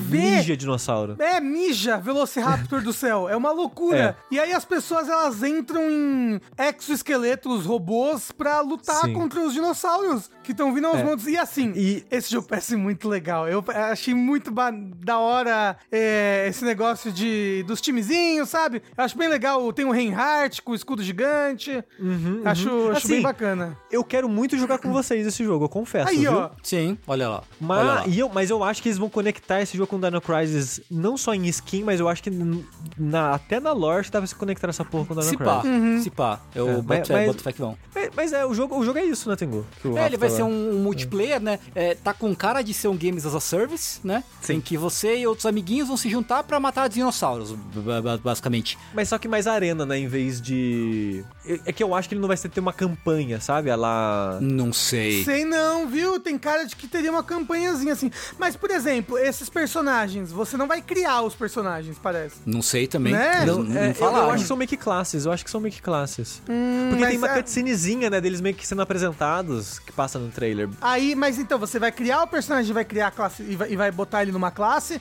ou então você tem já, tipo, o personagem fixo, ah, Regina é uma atiradora, fulano é um tanque, entendeu? É, não sei. Eles não deram muitas informações, realmente, só que o jogo vai sair no, no mais cedo aí no ano que vem. E, né? e ele vai ser exclusivo pra nova geração, porque é muito dinossauro. Tá escrito PS4. PS4 coisa. também. Caralho, PS- que loucura! Sim. Sim. Oh, É, yeah. Como tudo é re-engine, né? Uhum. Sim, pois é. É, que por a- isso. É por isso que aguenta tanto dinossauro assim. Que a engine é, é. muito boa pra renderizar dinossauros, especificamente. Isso. Já diz o nome, é Isso. Re... É não, gente, é Regina. Regina. Caralho, é verdade. Reengina. É. É. O segundo anúncio maneiro da noite, não sei se foi à noite, foi de tarde talvez, é o Over Gundam, né? Que é o Gundam Evolution, o Overwatch de Gundam. Esse eu gostei também. Que já tinha sido anunciado pro Japão, mas durante o State of Play eles confirmaram que vai sair também no, no, do lado de cá do mundo, né? O que é legal. O que é maneiro. Sim. E vai ter pelo menos pra Play 4, Play 5 de novo, né? E pra PC. E assim, eles abriram inscrições pro beta, fechado que vai ter não sei quando aí. E eu acho uma putaria, uma putaria que a gente esteja bloqueado. O Brasil está bloqueado, travado regionalmente. Não dá pra fazer cadastro no beta daqui. Nossa, que absurdo! Caralho. Justo, justo daqui que é o país onde é a sede da federação no Gundam, tá? Eu acho, Nossa. ridículo isso. Mas vai ser aí o, o, né, o, o, o, é, joguinho joguinho de tiro FPS de Gundam com poderzinho, estilo Overwatch, com partidinhas é, é, 6v6. Porra, mas parece divertido. E, e ele parece ser. é, ele parece não. Ele é majoritariamente primeira pessoa, né? Exceto quando usa, acho que algumas habilidades e tudo mais. Uhum. É, ele, igual ele- Overwatch. ele lembra muito um Overwatch de Gundam. E, e parece Sim. tão legal. E, e são com os personagens mesmo, né? Tipo. Sim, sim, sim, sim, sim. São, são mechas que tem na, na série mesmo. Vão ser 12 inicialmente, né, eu acho. Acho que sim, acho que sim. E falaram que vai sair mais com o tempo. É, sim. Legal, legal. Acho, acho E maneiro. free to né? play. Free to Vai play. ser free to play, o que é um pouco assustador. Mas, né, enfim, vai ter, vai ser free to play. Assim, o, o Apex é free to play e ele se dá muito bem, sabe? É Eu verdade, acho. você É. tem razão. Mas é, é uma linha muito perigosa. É, de né? fato. Sim. É, dá- é muita Sim. chance de dar merda aí, né? Mas, tipo, pelos modos, parece que vai ter vai- vão ser modos bem, tipo, bem Overwatch mesmo, né? Tipo, capturar o ponto, ficar ali no ponto pra, Sim. pra pegar ele. Mas parece que vai ter modo mata-mata também. É, pelo pelo trailer, que sim. né? Pelo Sim, trailer sim, dá, sim. dá pra gente imaginar. Uhum. É, você tá animado pra algum personagem específico, Tengu? Tipo, ah, eu adoro esse fulano no anime, quero ver ele. Ah, eu tenho, eu tenho os meus Mobile Suits favoritos, mas é, eles não estão confirmados ainda, o que é triste. Mas então eu fico, fico na expectativa, né? Tem o Char já, não? Algum, algum Mobile Suit do Char já tá confirmado. Eu sei, eu sei que o Saco Vermelho tem, e acho que tem mais algum. Acho que o Sazab, eu acho. Sazab, acho o sim. Sazab. Eu acho que sim, Tá. é, então é isso. Tá, então tá, é isso. tá na, na tela agora, até, pra quem não conhece Ó, Sazab. é o que um gancho ali. O... Belíssimo, belíssimo Gano. Ele é, ele é um vilão? Ele é sim. Ele é um dos. Ele é o, ele é o Mobile Suit que o Char usa no, num dos filmes. Ah, Gundam original. tá. Ok. Pô, que legal. Sazab é lindão, gosto muito dele. Enfim, depois a gente teve o tal do Giga Bash, né? Que é um jogo de uma empresa de um estúdio malaio eh, chamado Republic Games. Passion Republic Games, perdão, né? E é um jogo que parece um, aquele King of Monsters, né? É, mas é esse jogo aí em que você controla algum, algum kaiju, algum monstro gigante, e vai ter esses, essas tretinhas estilo, eh, sei lá, Power Stone, o próprio King of Monsters, né? Essa coisa toda aí. Sa- saudades, né, do, do Power Stone. Eu, eu gostava desses, desses, desses joguinhos de luta visto de cima, assim, sabe? Era, era divertido. É divertido, divertido. O... Me lembrou Rampage também. Sim, Eu gostava muito do Rampage de Play 1, assim. Gostava muito de sair, sair por aí. Eu, não- eu não entendi o que eu tinha que fazer, mas eu gostava de ficar pulando nos prédios até eles caírem. o curioso é que esse jogo vai ter quatro campanhas, né? Eu tava vendo. caralho, é mesmo.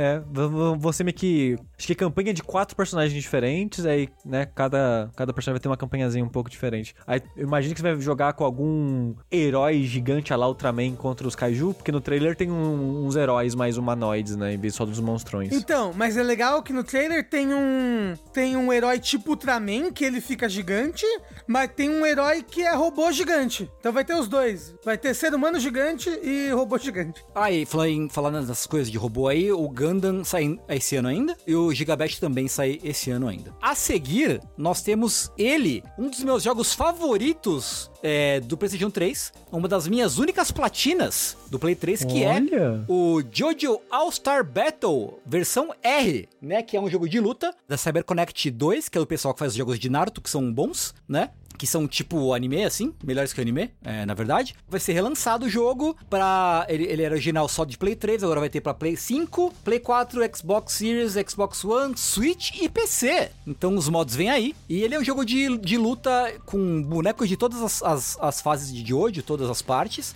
E ele é muito legal. Ele, ele tem tanta mecânica legal, porque ele tem uma mecânica pros bonecos com stand, uma mecânica com boneco de Ramon, uma mecânica dos bonecos que anda de cavalo, sabe? Então, porra, ele é muito legal. É, eu quero ver agora ele rodar num frame rate que não, não, não caia mais que a economia do Brasil durante o governo Bolsonaro. E, e- e também que, que não custe um rim, né? Porque esse jogo hoje em dia é caro, né? ele é, não sei, ele é caro hoje em dia? Eu, eu acho que eu lembro de ter visto gente falando disso. Que hoje É, em dia a mídia sei. física dele é bem cara. É mesmo? Eu, eu não sei, eu não É sei. porque esses jogos provavelmente que eram de anime no Play 3, pouca tiragem, né? Ah, é, Deve isso é. ser, deve, deve ser caro por causa disso. E porque eles não estavam. Lembra que eles queriam fechar a, a, a PSN do Play 3? Aí não ia dar mais pra comprar? Aí deve ter aumentado ainda mais o preço. Tem dois jogos de Jojo que o pessoal gosta muito, Tengu. Aham. Um é esse daí, né? Esse as pessoas gostam mais ou menos. É. Na verdade, é. Qual que Porque é então? É o do Play 2 e o. As pessoas gostam muito dos jogos de arcade da CPS 3, Hum. da Capcom. Os jogos de luta da Capcom que são pixel art 2D. Aham. Esse acho que é É. o jogo de Jojo que a galera mais gosta, assim. Mas esse daí é bem maneiro também, Tengu. Como é que ele é? Ele é, ele é, ele é num eixo só ou ele é tipo Tekken que anda pros lados, pra cima? Ele é gráfico 3D com jogabilidade 2D, mas você tem é, movimentos que você vai pro fundo do plano ou pro plano da frente, assim. Né, a, a- a- a tela vai girando, a arena vai girando. É tipo um Soul Calibur, então. Tipo, só que com a movimentação não tão livre. A coisa mais legal dele, eu acho, é porque ele é tipo. Ele é um jogo da CyberConnect. Isso quer dizer que ele vai ter todas as cenas reproduzidas, todas as referências da hora, tudo, tudo de tudo de mais legal do anime e do mangá, eles, eles colocam no jogo, assim. Porra, Então, que irado. os bonecos têm todos os golpes, todas as falas e, e tudo de tudo. É, é muito da hora. É, é, assim, pra fã de Jojo é, tipo. É, o melhor jogo pra fã de Jojo é, é esse, assim, sinceramente. E agora ainda mais, né, Tengu? Porque quando esse jogo saiu originalmente pra PS3, dos animes modernos, só tinha a parte 1 e 2. Eu acho que é. Já Eu tinha é. a parte 1 e 2 quando saiu esse jogo? Esse jogo é 2013. Ah, esse jogo é 2013. Ah, tá bom. Ok. É. É. E, mas não tinha a parte 3, 4 e 5 e a 6 que tá saindo agora, né? Sim. Mas aí o que, que eles fizeram? Essa versão R, que vai, que vai sair, né, esse ano, ela atualizou o visual dos personagens pra parecer mais com o anime Hum. e chamaram os dubladores de todos os personagens das partes que já tiveram o anime, Ah, né? que legal. Porque, e, e perguntaram, né, tipo, ah, e até que parte vai? Tem todas as partes que existiam na época, né, que o, que o jogo saiu. O All-Star Battle original tinha até a parte 8. Só que só tinha um, um boneco da parte 8, né? Que é a parte mais recente que acabou. Acabou mais recentemente, né? Mas agora eles já falaram que vai ter mais personagens, né? Então você espera que vai ter mais boneco da parte 8. E outros bonecos que talvez não, não tenham colocado na das anteriores, né? Por algum motivo. O Menos falou que já tem, já vazou personagem da parte 5 que não Porra, tinha e vai legal. ter agora. Ah, eu não, não quero saber, hein? Quero ser surpreendido. Mas é- Mas é legal isso. Eu, eu achei que ia ser mais só um porte mesmo, com algumas Não, mudanças. Vai É ser legal. caprichadinho, vai ser caprichadinho. E também devem, devem colocar, provavelmente vão colocar os bonecos que era DLC na, na- no, no Play 3, né? Que, que era o Ig, Joseph Velho. Olha isso, Jonathan, o, o- o Joseph Velho, e eu esqueci. O Baô, que é um boneco de outro mangá do, do criador do Jojo. E tem mais um outro que era. Tinha até que bastante boneco de DLC no, no- na época. Nossa, co- como é que eles fazem wig num jogo de luta? É o, é o stand que luta. É o, é o The Full só. O bicho de areia que vai lutando. Aí o Ig fica andando do lado, sei lá. É isso. E o Ig vai andando assim, aí aparece o bicho por cima e vai, vai batendo. É porque ele é muito pequeno, né? Ele é pequenininho, ele é pequenininho. Depois teve o Trek to Yomi, um jogo que está sendo distribuído pela Devolver, né? Sim. Que é um desses jogos de ação é, preto e branco, com temática samurai, olha só. Olha aí a arte, né? então. É arte, né? Tem jeito. É arte, mas olha que é curioso, Tengu. O jogo ele tá sendo feito por um cara chamado Leonard Menchiari, que é o cara que fez. Ele tentou fazer um, um, um evento aí num jogo, que ele lançou um jogo chamado The Eternal Castle Re- Remastered. Só que nunca Ah, existiu sei. um Eternal Castle original, sabe? Pode crer, pode crer. Ah, mas Só o que ele cara do- do postava em Castle. tipo, nossa, encontrei um jogo perdido, gente. Eu tô restaurando ele. Umas paradas assim, o cara, tipo, ele tava fazendo um jogo do zero, mas ele fazia essa história, né? Que era um jogo perdido que ele tava remasterizando e tal. É ele junto com a Flying Wild Hog, que é o estúdio que faz os Shadow Warrior recente. Bacana, bacana. É, então tá aí, né, mas outro, outro joguinho maneiro de, de ação. Ação meio diferentona, assim, né? Que a, como outros vários que a Devolver é, lança, né? É, e também sai esse ano. E, acho que sai esse ano. Mas ó, teve um aqui que o Rafa ficou feliz, hein? Que é a, que é a expansão do, do Eternal. Ah, porra, achei legal pra caramba. Fiquei bem feliz. É, porque, eu, como eu falei, Return é muito gostoso de jogar. Quero jogar mais, tá aí. Não queria me forçar a fazer o final lá secreto, porque é muito difícil. Não é muito difícil, não, mas é muito trabalho. Mas, mas eu adoraria jogar uma DLC. E fiquei bem feliz deles terem anunciado uma, uma expansão pro Returnal. E você quer jogar co-op, Rafa? Vamos tentar jogar co-op também, porra, irado. Eu mal posso esperar pra retornar pra esse jogo. Ele vai ter chefe e área nova também, não vai? E arma nova também, é. Gosto. Depois tivemos o tal do, né, Japão e seus nomes incríveis de jogo, The Dialfield Chronicle, né, que é um jogo que pareceu muito, muito interessante pra mim, assim, pelo menos. É um jogo de, de estratégia, né? Em tempo real. É, é tempo real? É. Ah, é mesmo? Não, É. Eu não, não percebi. ele, Eu fui né? procurar mais sobre esse jogo, Tengu, de curiosidade. É, sei. E tem umas coisas peculiares. O estúdio que tá fazendo ele junto com a Square é um estúdio que eu não sabia de nome, chamada Hum. Lancarce. Hum. Não sei qual é a pronúncia. Mas sabe que jogo esse estúdio tá pra lançar agora, Tengu? Hum. Monarch. Ah, desculpa, esse nome me assusta. É o mesmo estúdio. É o mesmo Ah, estúdio do, do Monarch. Interessante. Eu queria muito jogar o, o, o, Monark, viu, sinceramente. Eu também, da ponte. Ele no Japão já saiu, né? já, faz um tempinho já. É. Aqui- aliás, aqui o, aliás o americano saiu já também, a versão Já? americana dele. Já? Já, já. Achei que não tinha, não. Não, já saiu sim. Mas, saiu mas, sim. ó, no, no site deles, tá que esse jogo, ele é um Real Time Tactical Battle. Um RTTB, eles colocam a sigla depois, tá? Uhum, uhum. É um novo, altamente estratégico em tempo real. É um, é um, é um jogo, de- é um estilo de batalha novo, altamente estratégico em tempo real. O nascimento de um novo RPG. Tá escrito isso no site, tá? Só queria. Uou! Eu acho que eles se empolgaram um pouquinho. Só um ah, a equipe pouquinho. de marketing ficou empolgada. É, empolgou, É. empolgou. Mas Entendi. assim, eu, eu fui reparar um trailer e de fato ele é meio que um meio termo entre um, um RTS tipo de construção com herói, ou seja, tipo um Dota, Uhum. com um comandos da vida, sabe? Uhum. É, me- assim, pelo trailer me pareceu um pouco dos dois. Você pode ir congelando o jogo pra clicar no personagem e mandar ele usar uma skill, ou ele andar pra algum lugar específico. Você pode selecionar vários ao mesmo tempo pra mandar todo mundo junto, tipo o RTS mesmo. Então ele, ele me parece meio que o meio termo entre um RTS e um comandos, que me parece uma coisa peculiar, que, que também me deixa curioso pra jogar. Sim, pois é. E eu, eu achei bacana a, a estética dele, a- achei bonitinho os poderzinhos, classe. Aí, aí mo- mostra os- o, o cenáriozão de longe e fala, nossa, parece Final Fantasy Tactics, tá tudo em bloco, sabe? sabe? Eles tão, as pessoas estão voando num bloco gigante. Sim, Nem Final sim. Fantasy Tactics. Aí Aham, tem dragão, É, tem, do- tem, tem um summon realmente que quando o summon ataca, né, dá o zoom out É. e você vê que eles estão meio que numa ilha flutuando no nada, né? Então, eu achei, achei, achei bem legal. É, Sem tempo real me deixa um pouco mais assustado porque eu sou ruim. Eu sou muito ruim nesses jogos no geral, assim. Aí, tempo real é mais pressão ainda, né? É verdade. mas você pode Pra mim pausar, também. sabe? É. Você pode pausar e analisar pauso, a situação. choro. Ah, não, pode analisar, ok. Ok, É. mas assim, parece bem, bem, bem interessante. Eu gostei. Da, Das novas aventuras de Diobrando. É isso o nome É. do jogo? É, é, é isso. Isso. mesmo, é isso mesmo. E aí, pra encerrar, veio o quê? O Megaton. O Megaton da noite. Que aí que a, hou- houve a, a cisão entre eu e Rafael Kina, que foi o anúncio de um jogo peculiar chamado Valkyrie Elysium, que é um Valkyrie Profile 3. Caralho, né? Tengu, eu não, eu não estava acreditando quando isso aconteceu. Quando, Eu também não. Quando apareceu a visão da Valkyria no campo, no campo assim, ela de costas já, puta, nós estão indo lá, não acredito. É, não é. acredito que vão fazer um outro jogo de celular de Valkyrie Profile. Eu não acredito que vão fazer isso. E não é Pois um é. jogo de celular de Valkyrie Profile, porém, não é exatamente o que eu gostaria de um novo Valkyrie Profile, não sei. É, sim, foi o que eu falei durante a stream, né? É um Valkyrie Profile de ação, é um hack and slash com skin de Valkyrie Profile. Irado. E assim, legal, mas não é o que ninguém quer. Não, é o que eu ninguém quero. queria isso. Eu queria.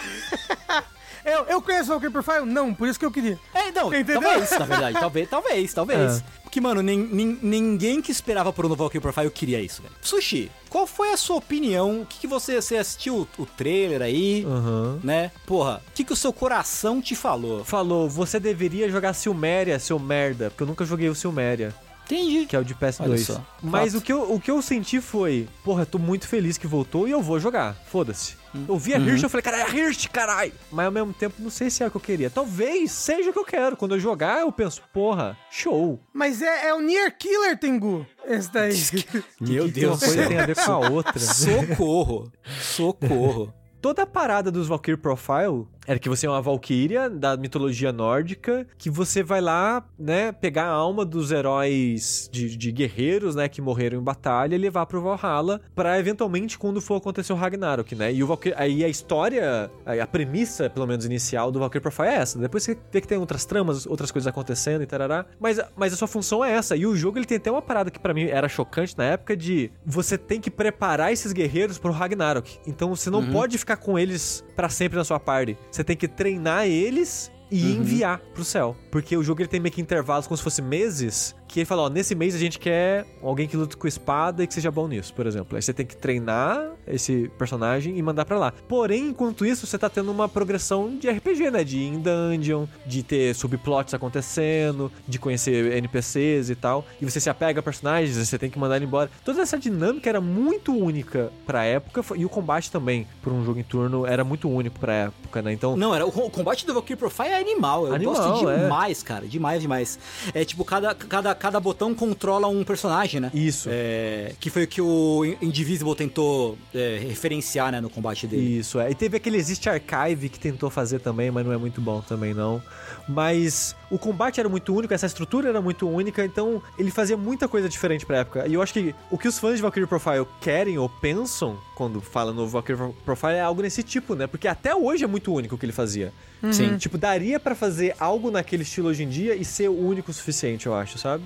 Mas eles colocaram agora um combate em tempo real que eu fico, tá, e, e a parada dos espíritos? Porque no trailer mostra ela falando com o cara, tipo, ah, você morreu, você está preparado para. Então, o okay, que? Ela tem essa, tem essa função ainda da Valkyria, né? Recolher os espíritos dos guerreiros. Eles vão ser, tipo, membros de party, eles vão ser. Sumo. Tipo, strikers, sabe? É. De, de, King of Fighters, que só chama para dar um ataque. O que vai ser, sabe? Eu não sei, não sei.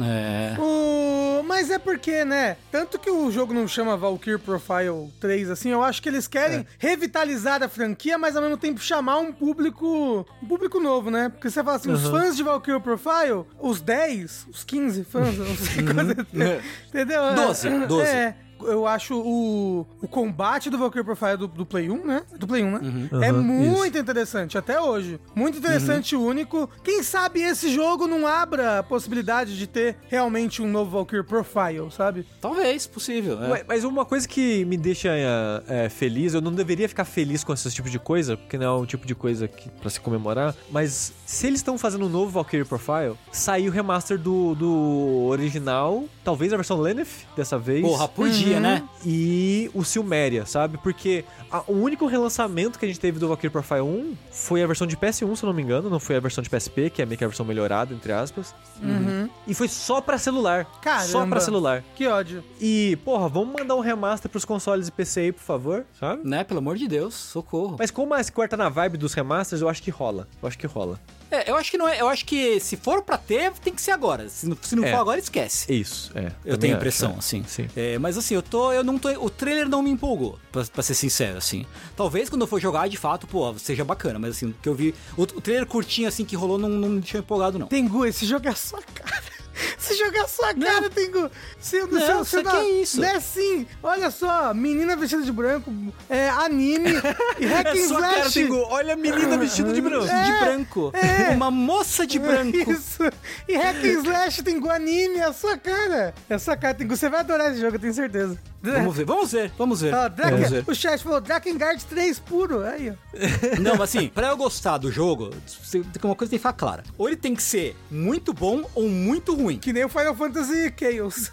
Não, esse é muito bom. Drakengard 3 é muito ruim, por isso que eu gosto dele. Ah. Se ele meia bomba, eu não vou gostar. Não tem jeito, entendeu? Você tem que me ganhar uhum. ou, ou por um extremo ou por outro. Entendi. Não tem jeito, não tem jeito. Enfim, mas, mas, assim, eu tô curioso, pelo menos, pra, pra ver isso aí. Eu acho que tem potencial, porque apesar de não ser o que eu gostaria de cara, e o trailer de fato não me vendeu, eu, eu quero porque quero ver o que eles vão fazer com essa série. Eu não sei que equipe tá fazendo o jogo, mas teve aquele remake do Trials of Mana, né? Sim. Que é. eu acho bem mediano, ok, mas eu sei que tem muita gente que ama o combate dele, né? Uhum. Então, sei lá, vai que é uma equipe né, de divide membros ou tem um- uma nova galera aí na, na Square fazendo os combates em tempo real é, maneiro. É. Não sei. Porque eu acho que tem como aplicar o combate dos, dos RPGs num modelo de hack and slash e ficar legal. Os combos eu manter no ar e fazer cair os cristalzinhos. É, entendeu? Eu, eu acho que tem como ficar legal. É só É. ver como é que eles vão realmente. Como que eles vão aplicar o bagulho. Ou se, se eles vão aplicar, né? Eu acho Tengu, que dá pra fazer uma parada meio Cronas Maximus. Dá, exato, De- exato. É uma boa você saída, inclusive. mais uns 3, 4 membros da, da sua party ali, lutando Aham. todos ao mesmo tempo. Mas Sim. você consegue chamar eles pro seu combo pra estender Sim. o combo. Uhum, e coisas uhum. do tipo. Eu daria pra fazer Sim. algo assim. Não, dá, eu acho que sim. Eu acho que tem formas, formas interessantes de aplicar o, o, negócio. O que me surpreendeu mais é que já tá pra sair esse ano já, teoricamente, né? 2022. É. Eu fiquei um pouco tipo, nossa, vocês estão anunciando... Tudo bem, tudo bem que se lançar no, no fim do ano, mais, mais pro segundo semestre, assim, é um tempo ok. Mas eu me surpreendi. Eu não sei por que que eu ainda me surpreendo com, com essas coisas, mas eu ainda me surpreendi deles lançarem, deles anunciarem o jogo supostamente perto do lançamento, né? Um, fico- agora fiquei preocupado. O No chat disse que esse, o jogo está sendo feito por um estúdio chamado Soleil. É Solé. É tipo é, ci- Circo de Solé. Cirque de Soleil. Exato, que Isso. significa, que significa sol em francês. Olha aí. Que são ex-membros da Tecmo. Que, É, tem que ver isso aí, né? né? Tem- exatamente, tem que ver isso daí. Tem que ver isso aí. É, mas eu quero jogar. É o que eu digo. Disse isso do Babylon's Fall, mas não vou jogar não, porque tá muito caro. E o Babylon Sol parece que não é bom jogar, não. É. É, sa- saiba mais quando o Tengu jogar e falar pra gente.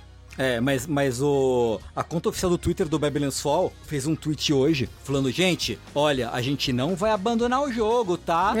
Estamos fazendo acabando a Season 2 e fazendo a Season 3, gente. Caramba. Não abandone nós, tá? Porque tá difícil, assim. Tá, tá bem difícil o Babylon's Fall. ô Tengu, é. Mas Babylon Sol, ele não é um jogo muito, muito, muito ruim que você fica feliz?